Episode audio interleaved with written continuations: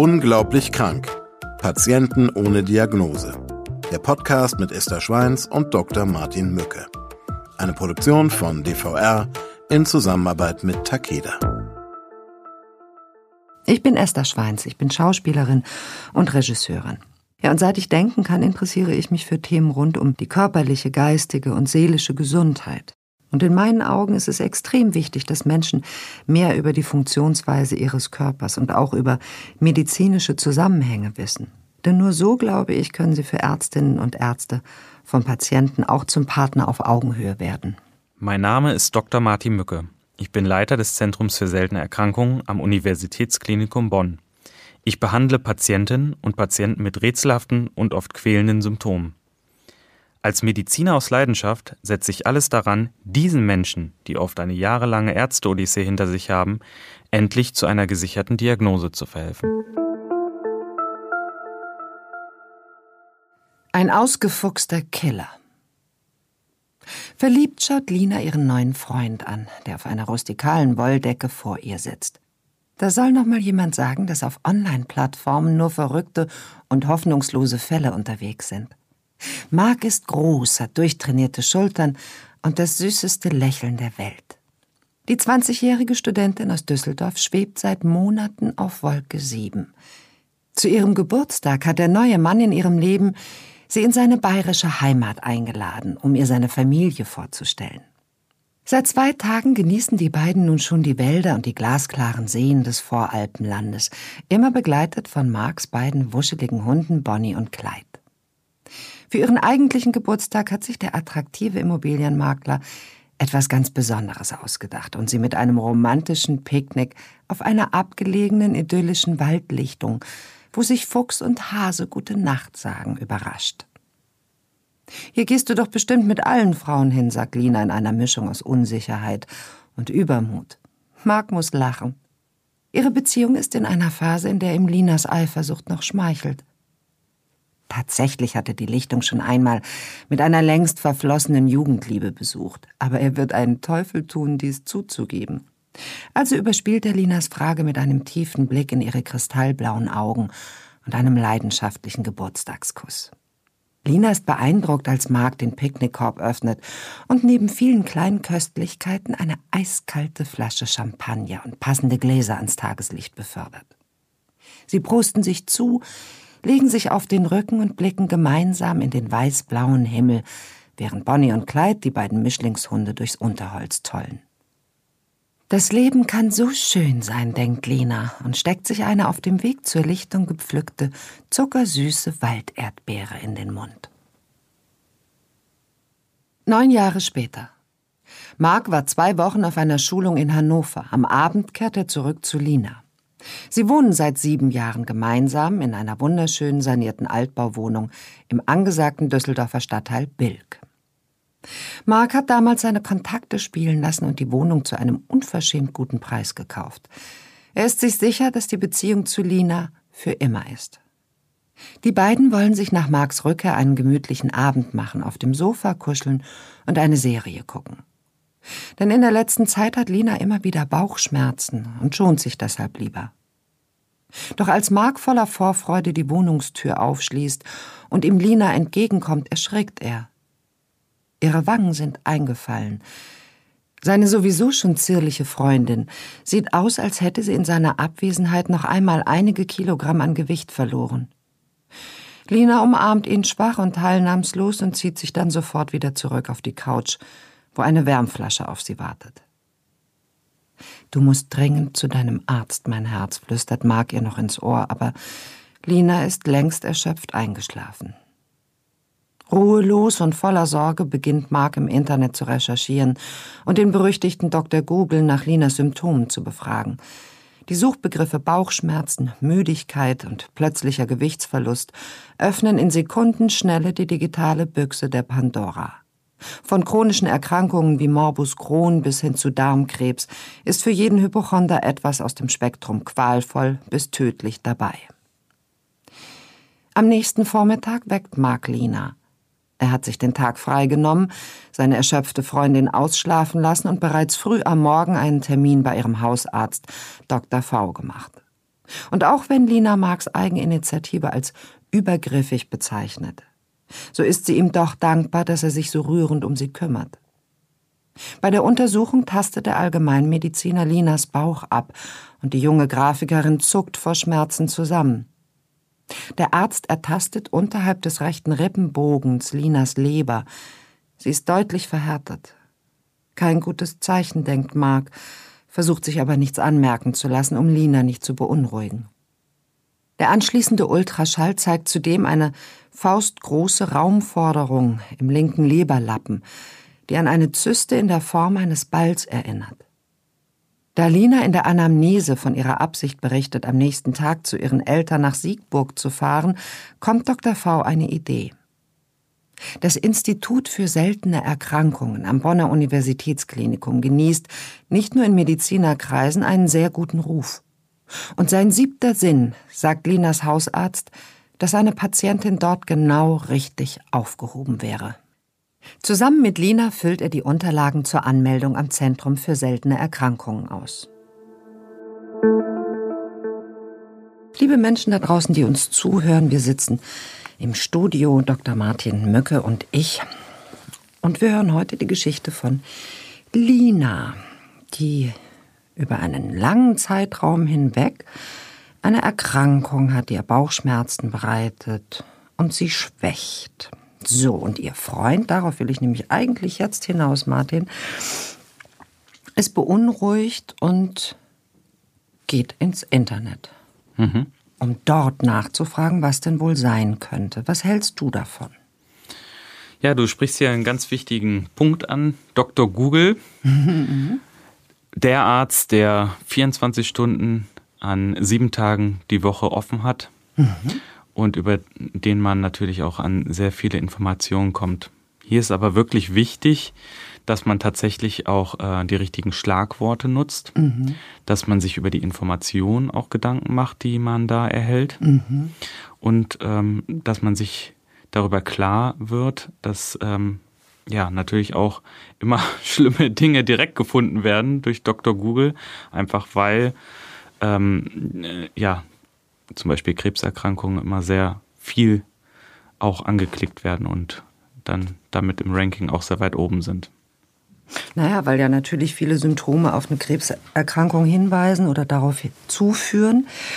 Ähm, du hast aber jetzt nicht sofort gesagt, sollte man nicht tun. Denn du gehst ja davon aus, wenn ähm, ein informationsgeschulter Mensch das Internet mit seinem Informations, mit dem breiten Spektrum nutzt, dann kann das auch eine gute Sache sein. Und ihr habt auch erfahr positive oder einige positive Erfahrungen gemacht. Mhm. Tatsächlich ist es so, dass ähm, einige Patienten auch mit der richtigen Diagnose schon zum Arzt kommen. Also mhm. da gibt es auch internationale Studien zu, die das belegen. Mhm. Ähm, und deswegen sollte man halt äh, schon sich auch anhören, was der Patient an Ideen mitbringt mhm. aus dem Internet. Wenn, ah, mhm. Ja, aber natürlich muss man aufpassen. Es gibt auch Patienten, die sind dann immer sehr schnell beunruhigt. Die muss man dann erstmal auf den Boden der Tatsachen zurückrufen mhm.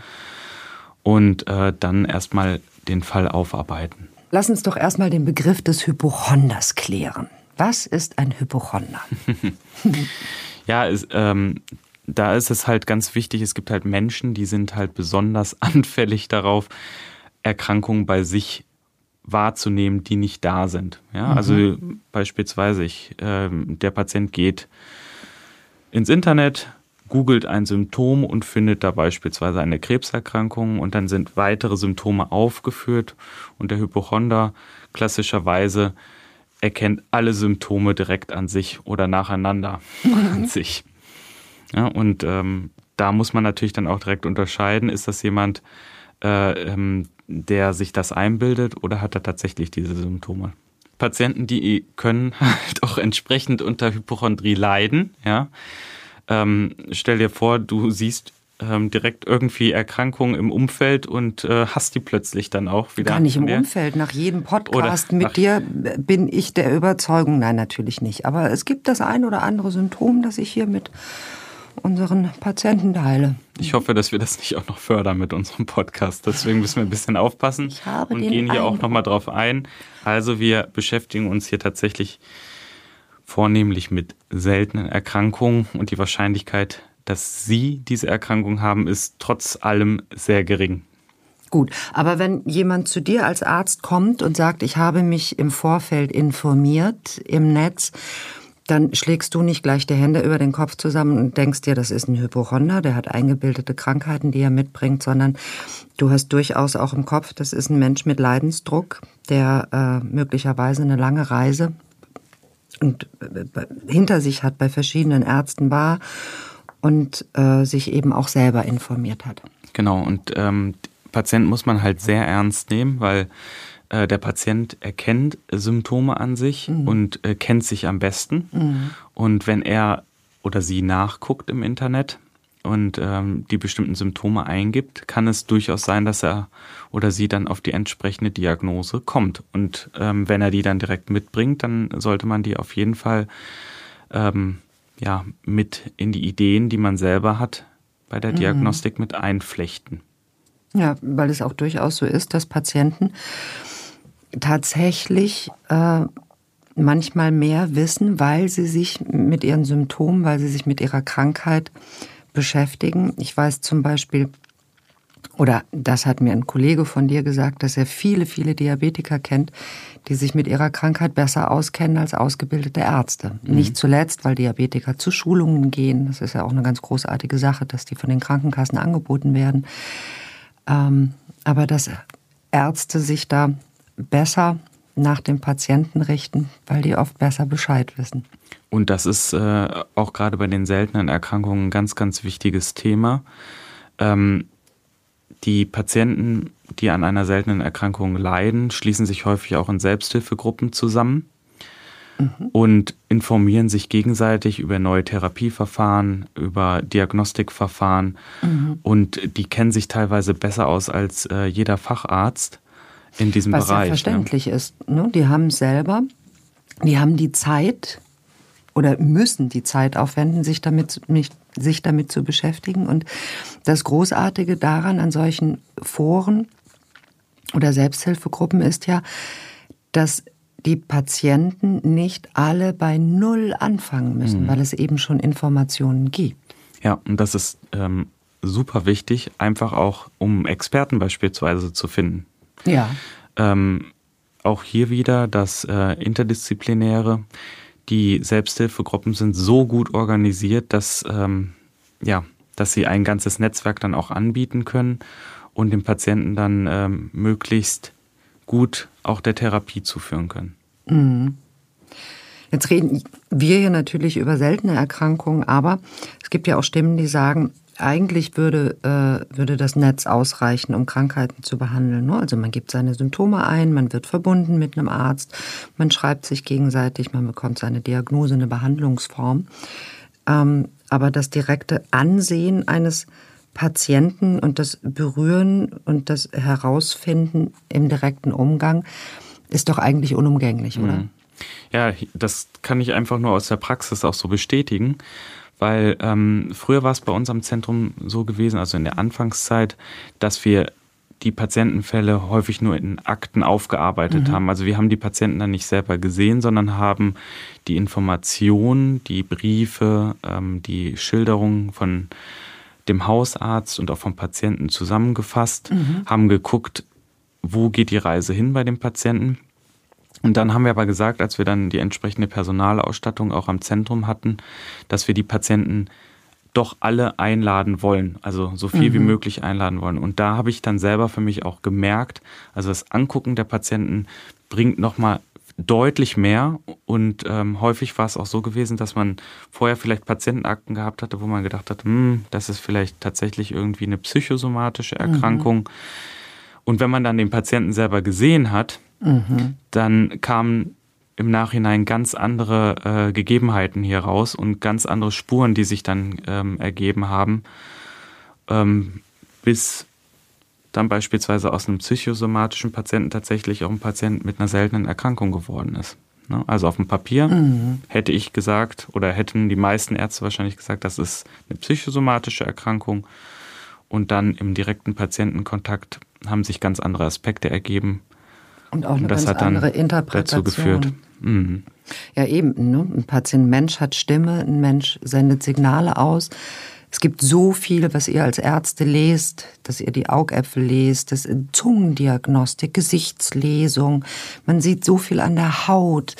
Ich glaube sogar, nicht glaube sogar, sondern ich glaube auch, dass, ähm, dass Ärzte oder Menschen, die dafür begabt sind, man riecht auch Krankheit und man riecht auch in bestimmte Richtungen. Mhm. Wo kann es hingehen? Vor allen Dingen ist es das Gespräch. Ne? Mhm. Also wenn du, wenn du ein Schreiben kriegst von einem Patienten, der schildert dir was und der schreibt dann, ähm, ja, äh, und das hat dann gebrannt wie Feuer und sie müssen mir unbedingt helfen und so weiter, dann hört sich vielleicht die Schilderung schon so an, als ähm, hat der Patient eine deutliche äh, psychische Belastung.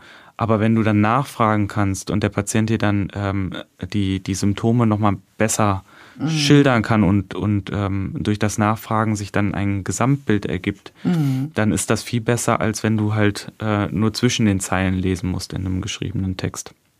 Ja, ja, was für ein Drama jetzt in dieser Corona-Zeit, weil so viele, ähm, also zumindest in Spanien, so viele Termine nur noch telefonisch abgehalten wurden, weil die Patienten nicht persönlich einbestellt werden konnten. Mhm. Darunter litten Patienten und Ärzte beiderseits. Mhm. Ja, Alternativen hierzu sind zum Beispiel äh, mittlerweile die Videosprechstunde, die wir auch bei unserem mhm. Zentrum anbieten. Ähm, das ermöglicht halt auch ein entsprechendes Follow-up mit dem Patienten. Also das ist der positive Aspekt der Digitalisierung. Ja. Ähm, hier haben wir zum Beispiel auch die Möglichkeit, dann entsprechend ähm, mit dem Patienten auch nochmal nach einigen Monaten in Kontakt zu treten, den Patienten zu fragen, ob die entsprechende Diagnostik ähm, erfolgt ist, vielleicht auch Veränderungen. Im Bereich der Neurologie ist das zum Beispiel sehr wichtig, dass man bestimmte äh, Bewegungsabläufe mhm. ähm, auch nochmal sich angucken kann. Und das äh, ermöglicht schon so eine Videosprechstunde sehr gut.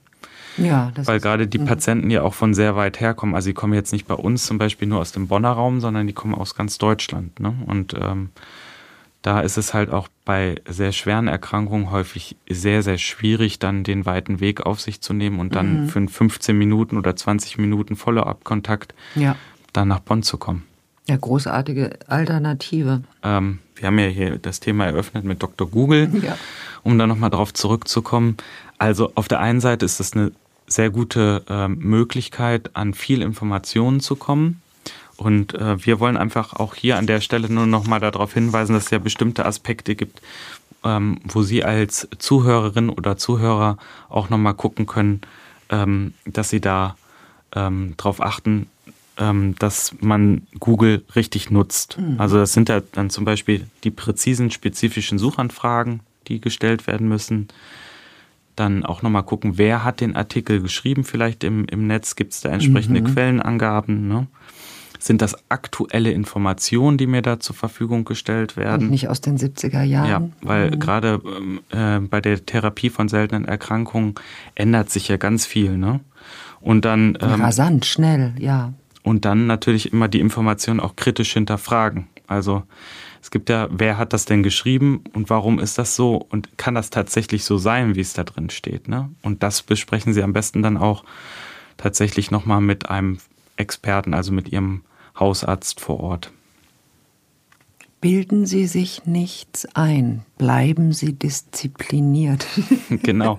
Hören Sie auf Ihren Körper, aber nicht zu stark. Ja, und hören Sie nicht immer nur auf Internetforen beispielsweise. Ne? Also das ist halt Oder auch ganz gefährlich, ja, wenn da ähm, wenn da halt auch häufig äh, Laien unterwegs sind. Also es gibt gute Internetforen, da möchte ich auch nochmal darauf hinweisen, mhm. wo auch Selbsthilfegruppen teilweise sehr gut vertreten sind. Aber ja. es gibt halt auch Internetforen, die einen halt äh, auch zu falschen Therapien verleiten. Ne? Wir wollen sehen, wie es mit Lina weitergeht. Einige Zeit später stellt sich Lina in Begleitung ihres Vaters auf dem Bonner Venusberg vor.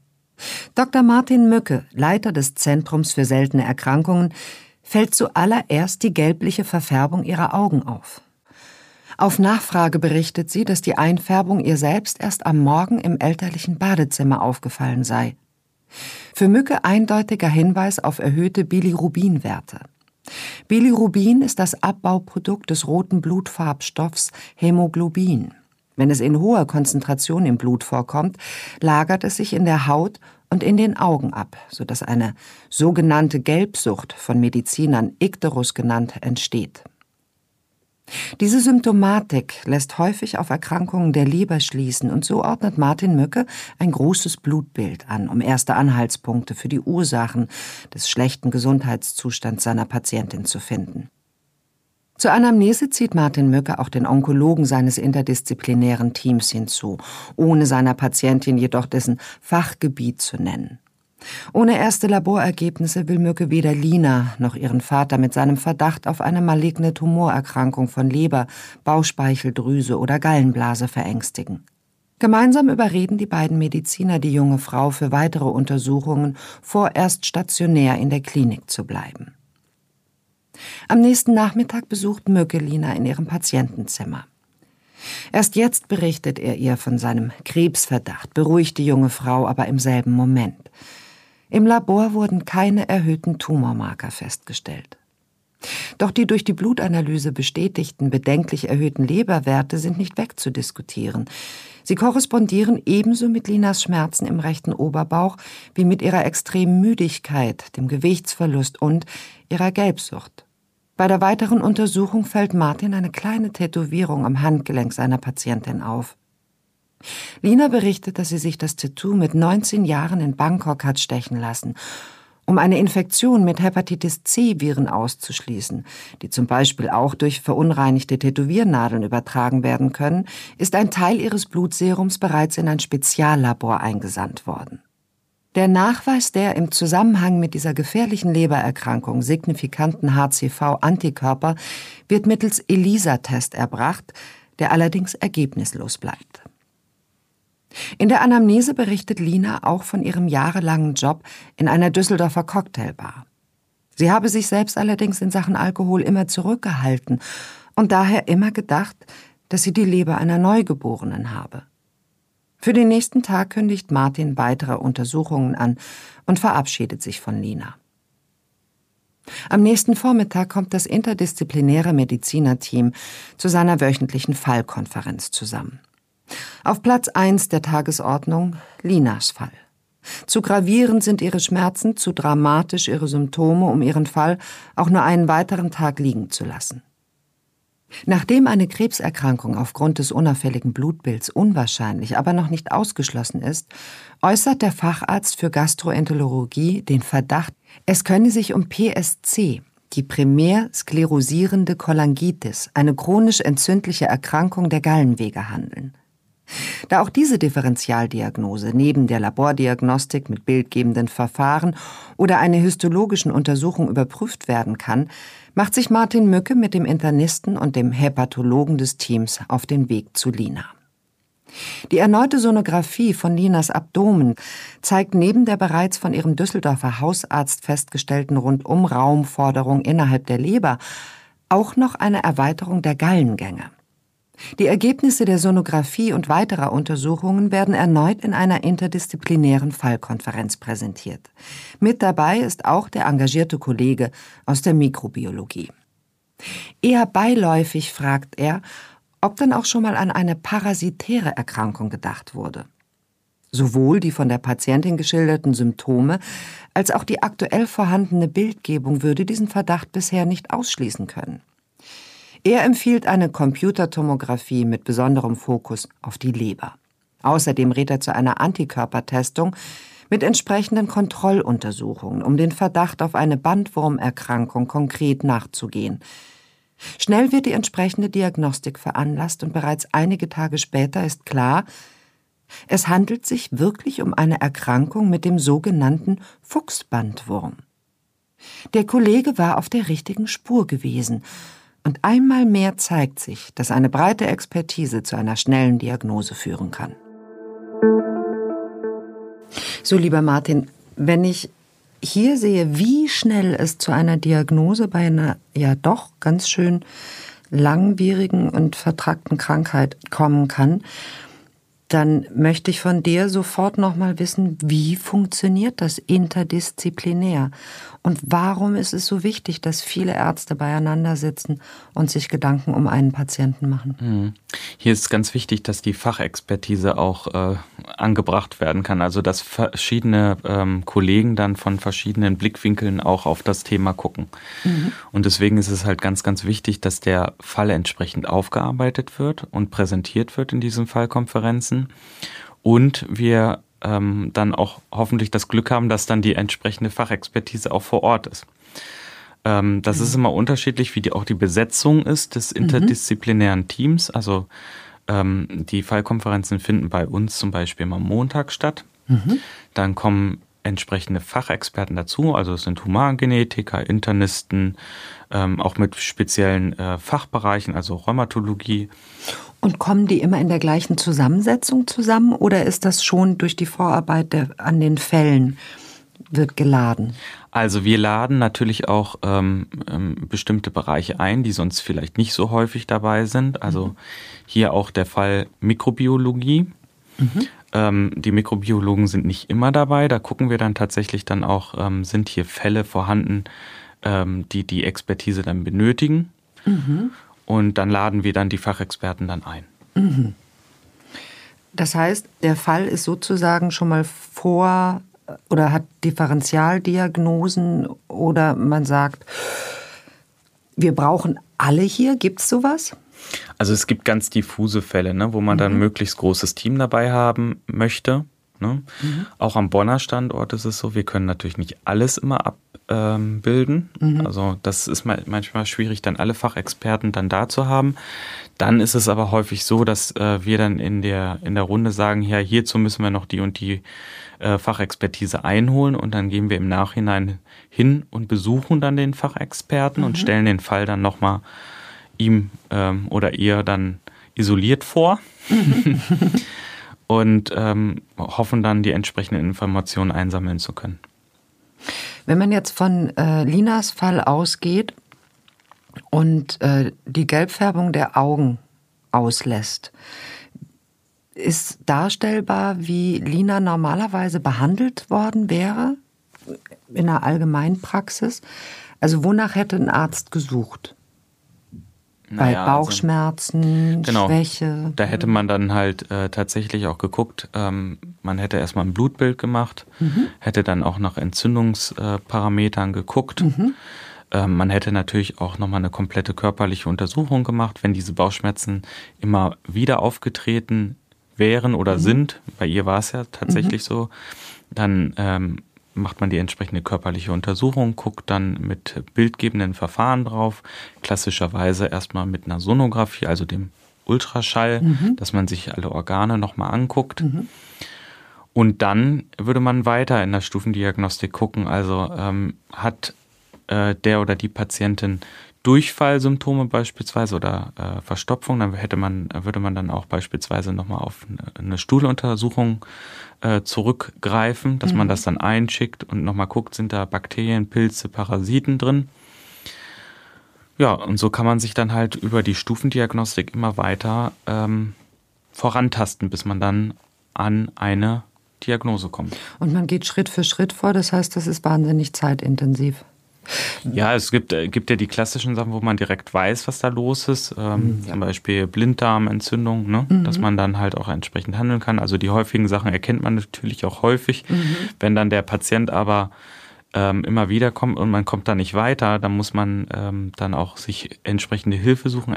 Entweder über den entsprechenden Facharzt für den Bereich, dass mhm. er dann überwiesen wird, der Patient oder dann halt, wenn es gar nicht weitergeht und man vermutet eine seltene Erkrankung, dass man sich dann direkt an ein ähm, Spezialzentrum oder an ein Zentrum für seltene Erkrankungen wendet. Aber dafür geht dann oft lange Zeit. Wann wäre die Leber als Organ zur Untersuchung dran gewesen, eben wenn, wenn es nicht die Gelbsucht gegeben hätte? Naja, also ähm, wenn die Patientin, die hatte ja Bauchschmerzen und ähm, da muss man auch richtig gucken, muss richtig untersuchen. Und da sieht man relativ ähm, schnell ja auch, ähm, wenn da Beschwerden ähm, sind, die auf die Leber zurückzuführen sind. Also zum Beispiel diese Verhärtung, die auch der Kollege direkt gesehen hatte, mhm. ne, unter dem Rippenbogen, dass die Leber direkt tastbar gewesen ist. Das ist halt nicht normal.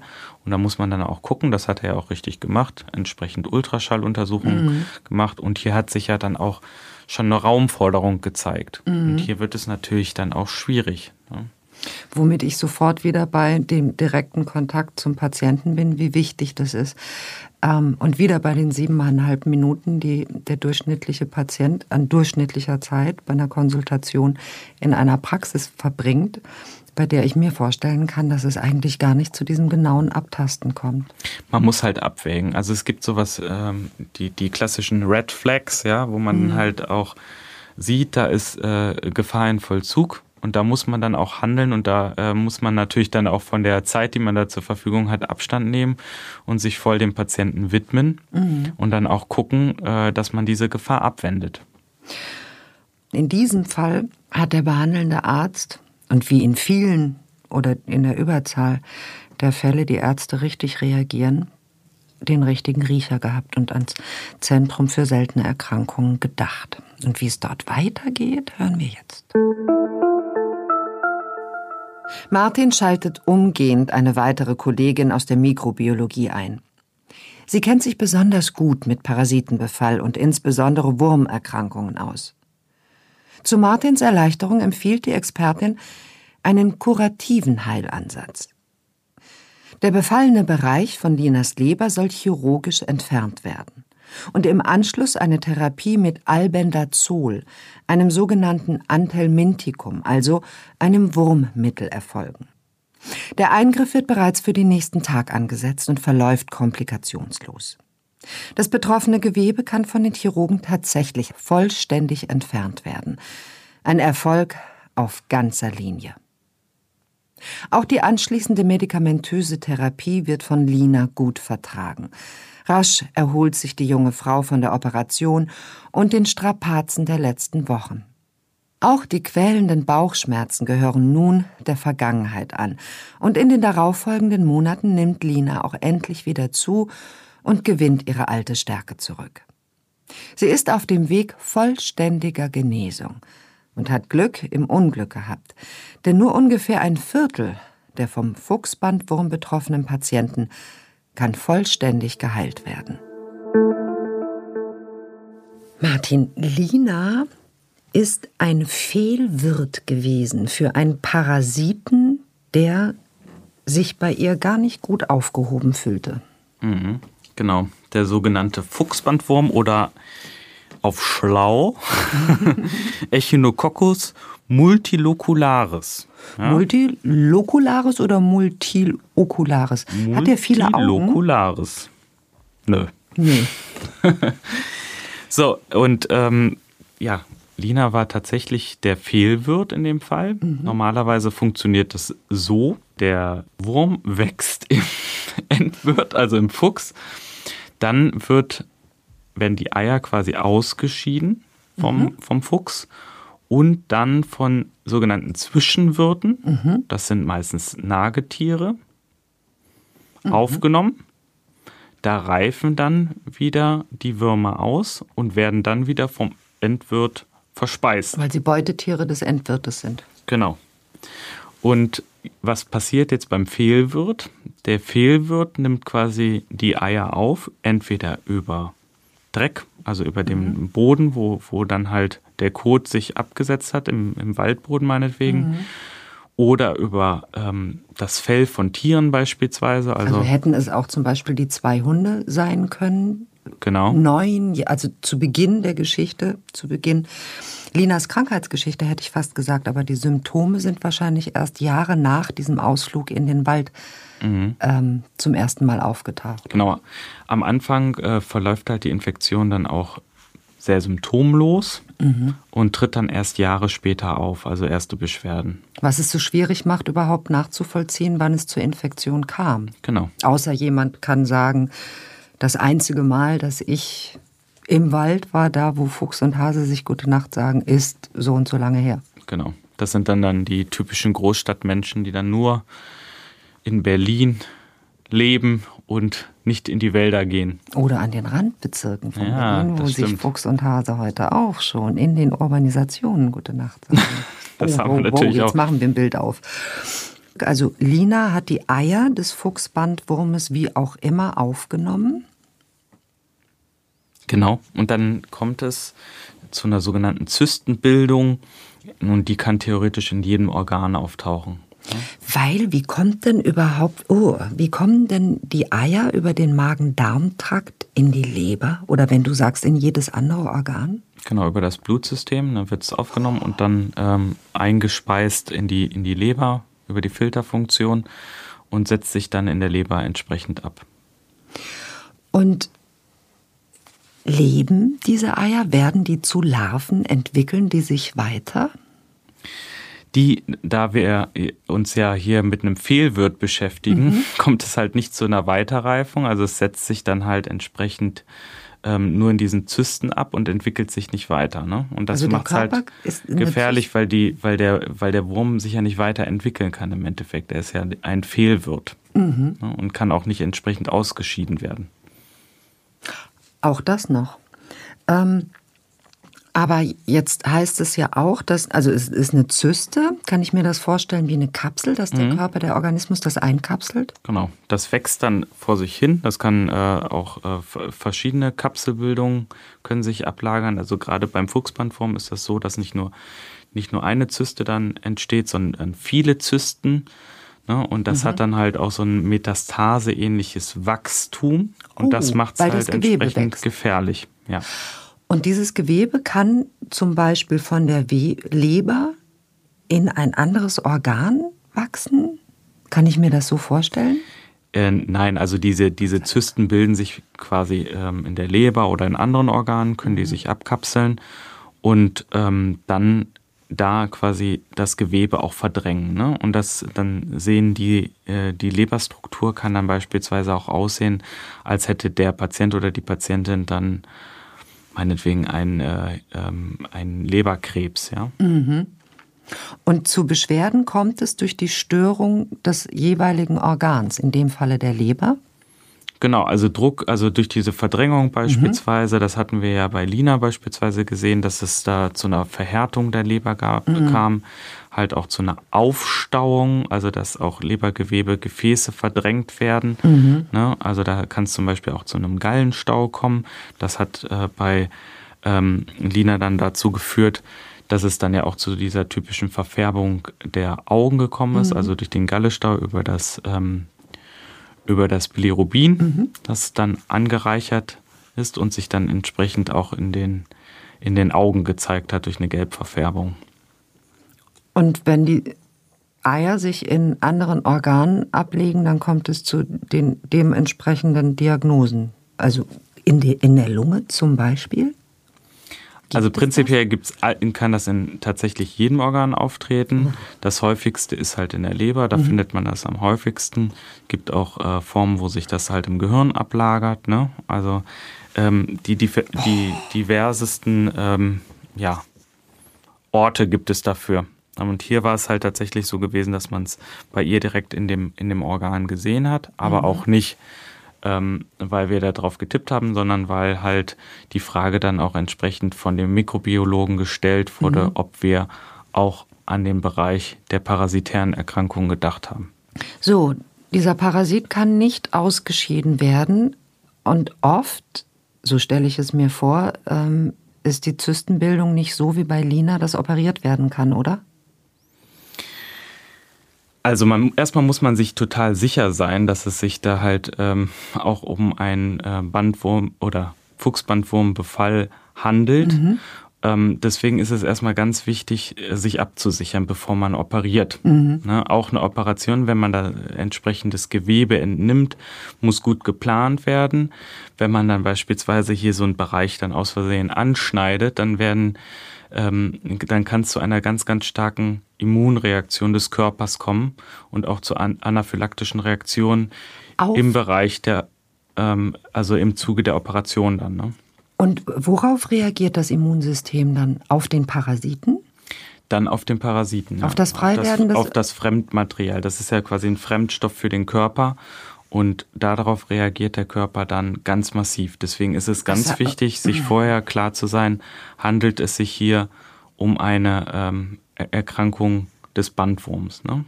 Also wichtig hier erstmal äh, diagnostisch vorgehen mit bildgebenden Verfahren. Das ist hier gut passiert. Mhm. Also da wurde geguckt, was gibt es da. Dann hatten wir das Glück, dass wir entsprechend dann auch auf die richtige Fährte geführt wurden mhm. und die entsprechende ähm, Labordiagnostik machen konnten und darüber quasi eine Antikörperbestimmung auf diesen Bandwurm äh, durchführen konnten und mhm. somit das dann halt auch sichern konnten.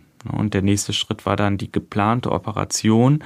Da hatte ähm, die Patientin halt entsprechend auch Glück gehabt, dass es sich um einen solitären, also einen einz äh, einzelnen Herd gehandelt mhm. hatte und der dann auch entsprechend noch entnommen werden konnte. Nur ein Viertel äh, der betroffenen Patienten kann tatsächlich auch geheilt werden. Meistens ist es so, dass man dann über die bestimmten Therapeutika, also die Wurmmittel oder Parasitenmittel, mhm. nennt so, ähm, dann nur diese Erkrankung in Schacht halten kannst. Ne? Also du runterregulierst Ach, das. Heißt, das. das funktioniert auch gar nicht so, wie ich mir das vorgestellt habe. Man gibt ein Wurmmittel und äh, äh die Eier und Larven werden eliminiert und äh, ausgeschieden, sondern man hindert die nur an der weiteren Entwicklung? Genau. Also das ist quasi wie so ein Chemotherapeutikum. Du kannst das vergleichen wie bei einer äh, Chemotherapie bei Krebserkrankungen, dass man mhm. versucht, das Zellwachstum in dem Fall, also bei einer Chemotherapie, dann ähm, zu regulieren, möglichst lange. Aber eine Chemotherapie reagiert ja oder äh, wirkt ja gegen alle sich schnell teilenden Zellen, ein äh, Entwurmungsmittel, aber nur auf den Parasiten. Und ist das auch spezifisch? Also ist dieses Mittel, von dem hier die Rede ist, spezifisch gegen den Fuchsbandwurm oder auch gegen andere Würmer? Das wirkt auch für andere Wurmarten, aber speziell halt ähm, wird das jetzt hier für den Fuchsbandwurm eingesetzt bei ihr. Ne? Beziehungsweise du kannst ja gucken, wenn du, wenn du den Herd komplett entfernen kannst, wie das hier, hier der Fall war, ist dann ist die Sache erledigt, dann musst du es nicht ein Leben lang dann weiternehmen. Und mhm. wenn du halt äh, dann nicht mehr die Möglichkeit hast, weil zu viele Herde äh, sich entwickelt haben und das äh, Wachstum halt schon so vorangeschritten ist, dass halt ein großer Bereich, den man vielleicht nicht operieren kann, betroffen ist, dann ähm, funktioniert das nicht. Dann kann man das nur noch ähm, medikamentös dann versuchen in Schach, in Schach zu, halten. halten. Und sage, mit dem gemeinen Bandwurm kann man, also der Bandwurm, der im Darm lebt und der sich sozusagen mit ernährt von dem, was man zu sich nimmt, kann man mit dem freudvoll leben oder ist der auch sehr gefährlich? Also der Bandwurm selber, also es gibt ja verschiedene Arten des Bandwurms, ähm, wird ja teilweise auch zu Therapien eingesetzt. Mhm. Ja. Jack. A zur Stabilisierung des Immunsystems. Da gibt einige mhm. Kulturen, die setzen halt ähm, auch die Bandwürmer breit ein, also Wurmtherapien mhm. zur Stärkung des Immunsystems. Ähm, auf der anderen Seite wird es teilweise auch eingesetzt als Diätmittel. Also wir möchten auch hier nochmal darauf hinweisen, dass das man das nicht tun sollte. So? Das, das, also als pra in der Praxis? In der Praxis, ja. In also, Europa? Dass es gibt, ähm, gibt tatsächlich, also ich habe es aus Erzählungen jedenfalls gehört, Webseiten, wo man halt äh, entsprechende Eier auch bestellen kann, Nein. was man nicht tun sollte. Aber wenn ich mir jetzt vorstelle, so ein Bandwurm, der ernährt sich jetzt mit mir mit, der klaut mir doch Nährstoffe. Bin ich dann nicht nährstoffunterversorgt? Also man muss tatsächlich aufpassen, was das auch für ein Wachstum dann bedeutet, ne? wie groß. Also es gibt ja verschiedene Arten, wie gesagt. Und je größer die werden, die können ja auch mehrere Meter lang werden tatsächlich, mhm. kann es dann natürlich auch gefährlich werden. Jetzt sprechen wir noch mal kurz darüber, wie Lina sich diesen Fuchsbandwurm oder diese Eier äh, äh, zugeführt hat. Über die Hunde möglicherweise, die sich am Waldboden äh, ähm, getummelt haben. Die Walderdbeere hätte es sein können. Was mich dazu führt, also wenn ich jetzt wenn ich Waldbeeren sammeln würde, Brombeeren, Heidelbeeren, und ich möchte die verzehren, würde es reichen, dass ich die koche und Marmelade daraus mache? Also dann sollte das eigentlich abges also abgestorben sein, wenn man das dann richtig kocht, auskocht. Aber auf der anderen Seite, ähm, das ist ja eine Theorie, die sich so lange hält, ne? dass, mhm. äh, ähm, dass der Fuchsbandwurm dann ähm, sich in der Walderdbeere oder in anderen Brombeeren oder sonst wo mhm. ähm, drauf befindet. Aber ich, genau die Frage habe ich auch einem Mikrobiologen gestellt, der sagte, nee, das ist alte Theorie. Man nimmt das meistens dann über den Waldboden dann entsprechend auf, also wo der Kot dann mhm. drin liegt und dann irgendwie aufgewirbelt wird. Oder tatsächlich über Fell von Tieren. Ne? Mhm. Das ist halt auch eine Übertragungsmöglichkeit. Äh, wie das tatsächlich bei Lina war, das können Kann wir ja heute nicht mehr sagen. Und vielleicht war es ja auch gar nicht die schöne Episode, die wir am Anfang gehört hatten ähm, mit ihrem Freund Marc, sondern vielleicht hat sie das auch über ähm, Fleisch oder über irgendwas anderes aufgenommen. Wir verabschieden uns hier einfach jetzt von Würmern in jedweder Form und egal woher sie kommen und ob sie uns als Wirt oder Fehlwirt besiedeln. Wir halten es mit Lina und bleiben wurmfrei.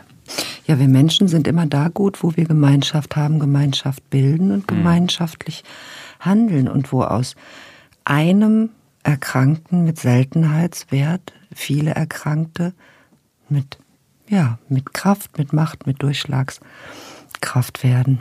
Das bringt uns dann wieder zu unserem schönen Motto. ne? Selten ist ja immer noch viel zu oft. Und deswegen teilen Sie gerne Ihr neues Wissen und schauen Sie genau hin und geben Sie gut Acht auf sich und auf andere. Sie hörten Unglaublich krank. Patienten ohne Diagnose. Der Podcast mit Esther Schweins und Dr. Martin Mücke. Eine Produktion von DVR in Zusammenarbeit mit Takeda. Aufgenommen bei Headroom Sound Production in Köln. Die geschilderten Fälle beruhen auf realen Krankenakten. Sie sind jedoch zum Schutz der Persönlichkeitsrechte der Patientinnen und Patienten und aus Gründen der medizinischen Schweigepflicht anonymisiert und dramaturgisch bearbeitet. Die Inhalte und Aussagen des Podcasts ersetzen keine medizinische Konsultation. Sollten Sie geschilderte Symptome bei sich oder anderen wiedererkennen oder gesundheitliche Beschwerden haben, wenden Sie sich umgehend an eine Ärztin, einen Arzt oder in akuten Fällen an die Notaufnahme eines Krankenhauses.